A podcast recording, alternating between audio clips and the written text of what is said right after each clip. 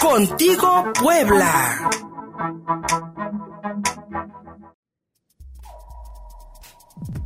Entrevista.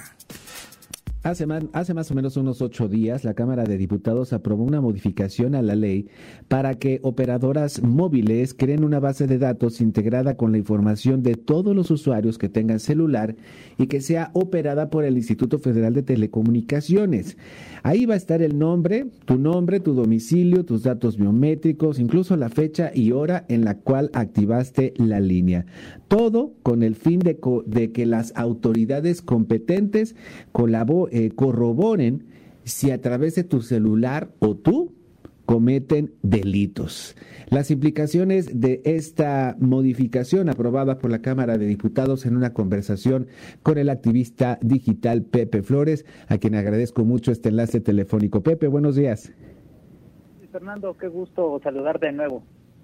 Muchísimas gracias, Pepe. Y pues eh, eh, ya desde hace muchos años la tentación de utilizar precisamente eh, no solamente el padrón, sino todos los nombres de los usuarios de telefonía celular, pues ha sido grande, no solamente para este gobierno. Pero ahora con esta nueva modificación, pues prácticamente todo lo que hagas a través de tu teléfono celular puede ser utilizado en tu contra. Pues fíjate que eh, esta medida eh, que se aprobó recientemente la creación del Padrón Nacional de Usuarios de Telefonía Móvil recuerda mucho un experimento fallido que ocurrió durante la administración del presidente Felipe Calderón, que algunas y algunos de ustedes recordarán, que era el RENAUT, el Registro Nacional de Usuarios de Telecomunicaciones. El RENAUT fue un igual un registro eh, que se creó en 2018 y terminó siendo eliminado tres años después, en el 2011, después de que se encontró que la base de datos fue vulnerada y que pues se vendía en 500 pesos en el mercado negro. Eh, algo que es muy preocupante de, ese, de esa experiencia previa con el Renault es que si bien se creó para evitar, el, para combatir los delitos de extorsión y de secuestro, la realidad es que durante el periodo que estuvo el Renault eh, en vigencia, bueno, la extorsión aumentó en 40% y el secuestro aumentó en un 8%. ¿no? Esto, esto se debe a que se parte de la, de la falsa premisa o de la falsa idea de que un registro, ¿no? Con, como bien dices, con nombre, domicilio y ahora en esta nueva ocurrencia con nuestros datos biométricos, bueno, va a ayudar a eh, impactar o incidir de forma negativa en la comisión de este tipo de delitos. Sin embargo, este, la misma Asociación Mundial de Operadores de Telefonía, la GSMA, este, ha publicado informes donde indica que hasta el momento no existe evidencia que ninguno de los países que ha implementado algún registro obligatorio de estas tarjetas SIM, pues se reduzca la actividad criminal. Eh, esto tiene que ver, bueno, porque es fácil de, evadir una medida de este sentido, ¿no? Es decir, eh, resulta hasta ingenuo o inverosímil pensar que un grupo criminal o que una persona que comete un delito, bueno, vaya a utilizar una eh, tarjeta SIM o un teléfono registrado con su identidad real, ¿no? Por el contrario, lo que se hace normalmente es que se suplantan los números telefónicos a través de clonar y duplicar las tarjetas SIM. Se pueden, se pueden usar tarjetas SIM de otros lugares donde no existe un registro, ¿no? Como en el caso de Estados Unidos y Canadá, que bien sabemos que ya las llamadas, el roaming, pues, este, no, no nos cuesta la larga distancia, entonces sin problemas yo me traigo una tarjeta de Estados Unidos, me traigo una tarjeta de Canadá y puedo sin necesidad de registrarla hacer las llamadas que yo quiera.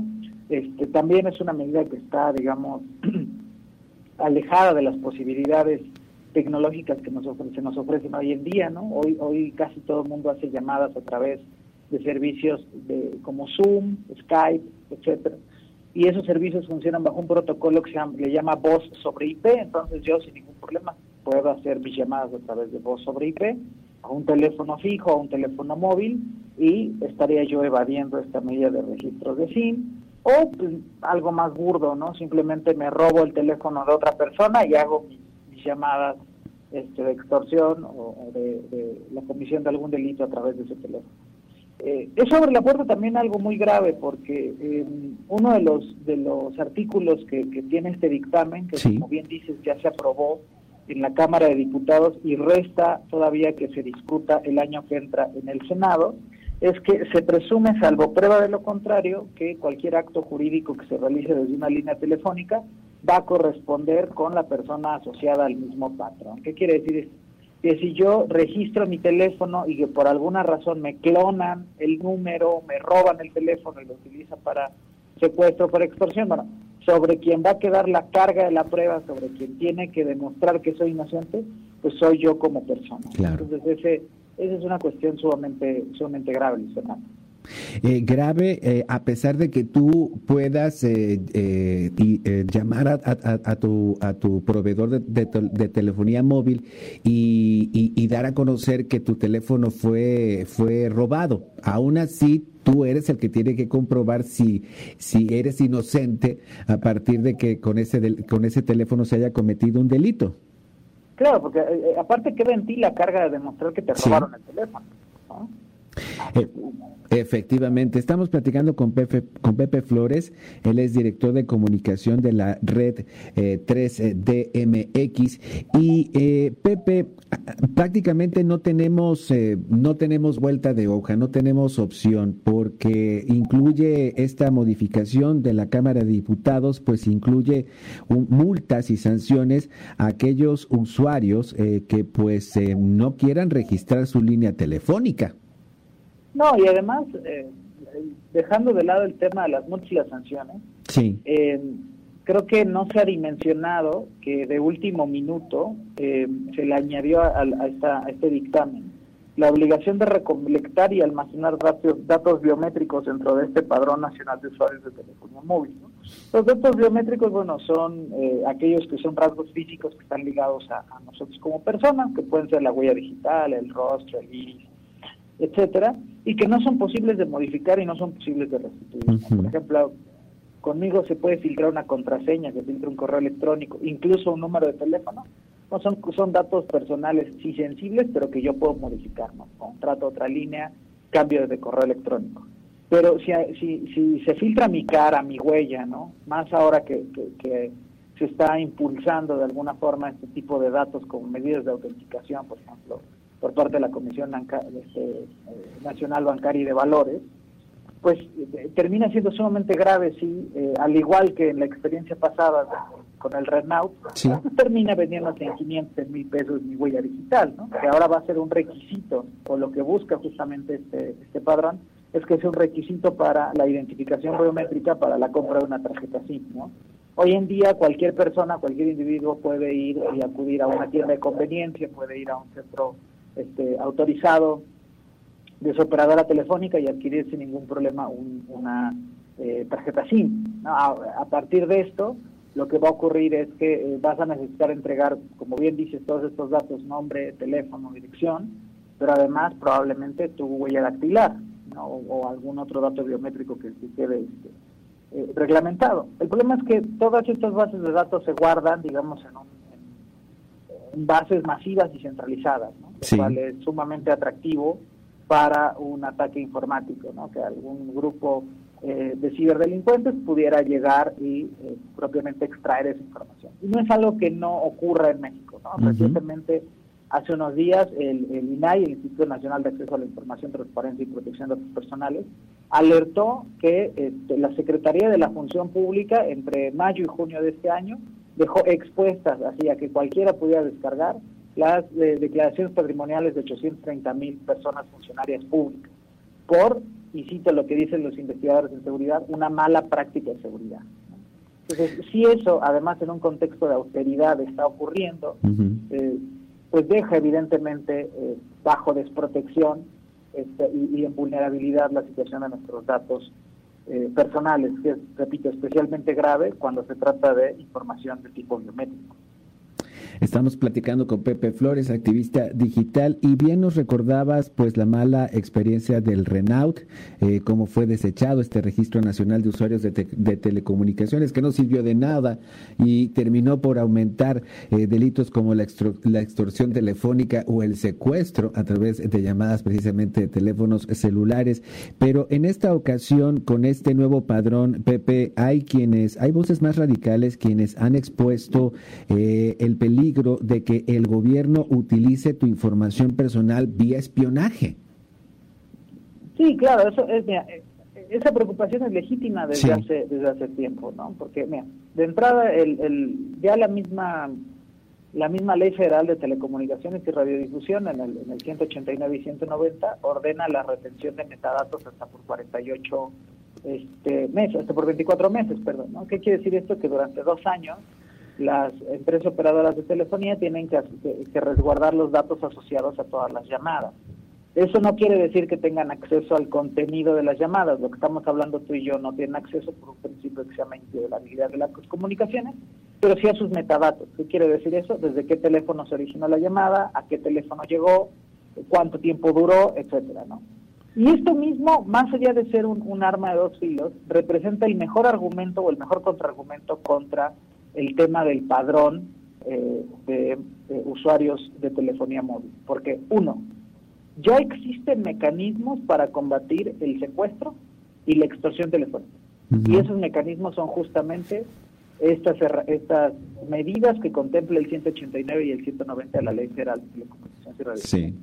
Yo puedo, previa solicitud de un juez o autorización posterior en caso donde haya celeridad, ¿no? que necesite yo este investigar un secuestro, solicitar esta hoja de metadatos y entonces sí saber de esa de esa línea telefónica que me proporcione la operadora telefónica a mí como autoridad, a quién le llamó, dónde, cuándo, la ubicación la ubicación geográfica, etcétera. Esa ese mecanismo esa herramienta ya existe. Es decir, ya tenemos, o las autoridades al menos en, el papel, ya cuentan con esas este, herramientas tecnológicas para el combate a la delincuencia. ¿Cuál es el problema? Que son constantemente abusadas. Nosotros desde la Red en Defensa de los Derechos Digitales hemos documentado como numerosas en numerosas ocasiones, si no es que en la mayoría de los casos, cuando se solicitan estos datos no se justifica por qué se está haciendo esa invasión a la privacidad o se hace sin el debido proceso, ¿no? Se solicitan sin la autorización, repito, que puede ser posterior por parte de una autoridad judicial, por parte de un juez. Es decir, uno, ya tenemos las herramientas para combatirlo. Dos, las estamos usando mal. Tres, ¿cuál es la respuesta en este caso de la propuesta del, diputado Mario Delgado, que ya, ya se aprobó en la Cámara de Diputados? Darle a las autoridades herramientas todavía más invasivas. El padrón, o sea, si ya se, hay evidencia de que estas herramientas no se están usando adecuadamente para el combate a la delincuencia organizada, sino que están siendo susceptibles de ser abusadas en vez de trabajar sobre eso que ya tenemos y en crearle controles democráticos, crearle medidas de transparencia, crearle medidas de rendición de cuentas, lo que estamos haciendo es dándoles ahora, en vez de, de, una pistola, una bazuca. Claro. De nuevo, sin supervisión, de nuevo, sin este, ningún eh, mecanismo que nos permita a nosotras y a nosotros como sociedad eh, revisar que no esté siendo abusado. ¿no? Entonces, eh, resulta ilógico, resulta ilógica la aprobación de, un padrón único, de un padrón nacional de usuarios de telefonía móvil. Eh, resulta absurda por las, las implicaciones de privacidad y de seguridad que tiene y al final eh, termina siendo más que nada un refrito, ¿no? una, una medida de, demagoga ¿no? y un refrito de algo que ya se probó que falló ¿no? durante el sexenio de este, el presidente Felipe Calderón. Como bien dices, Pepe Flores, si en, el sexenio de Felipe Calderón esa pistola llamada Renault, Renault nos, este, nos asustó, pues esta bazooka llamada padrón de usuarios de, de telefonía móvil, pues vaya que nos aterra. Viene la discusión en el Senado y sé que pues ustedes desde, la, desde la red 3D, además desde, desde Wikimedia, pues van a estar haciendo campaña para hacer conciencia sobre ello.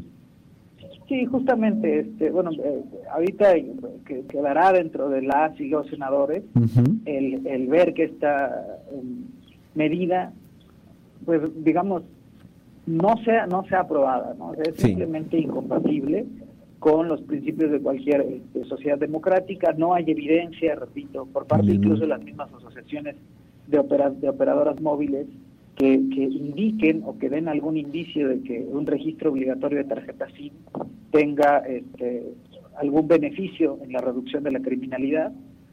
Y por el contrario, ¿no? lo que sí hay bastante evidencia es que eh, este tipo de medidas bueno, son, son abusivas y, generan son atractivas pues estas bases de datos, en el caso de la base de datos biométrica, para ser susceptible de ataques informáticos.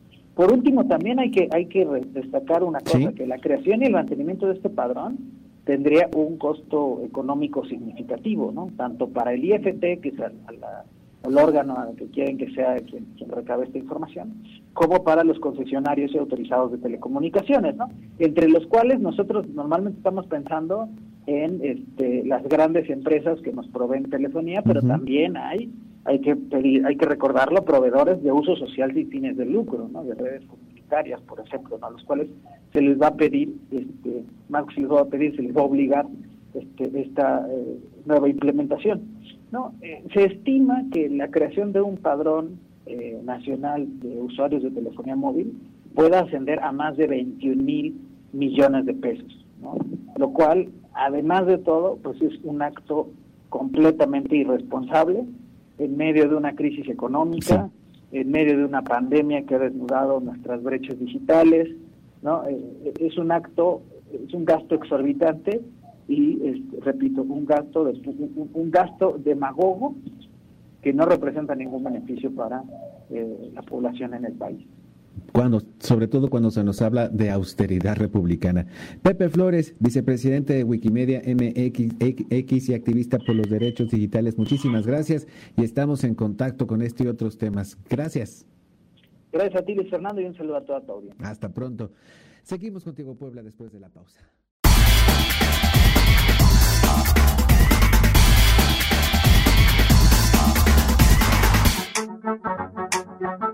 Contigo Puebla.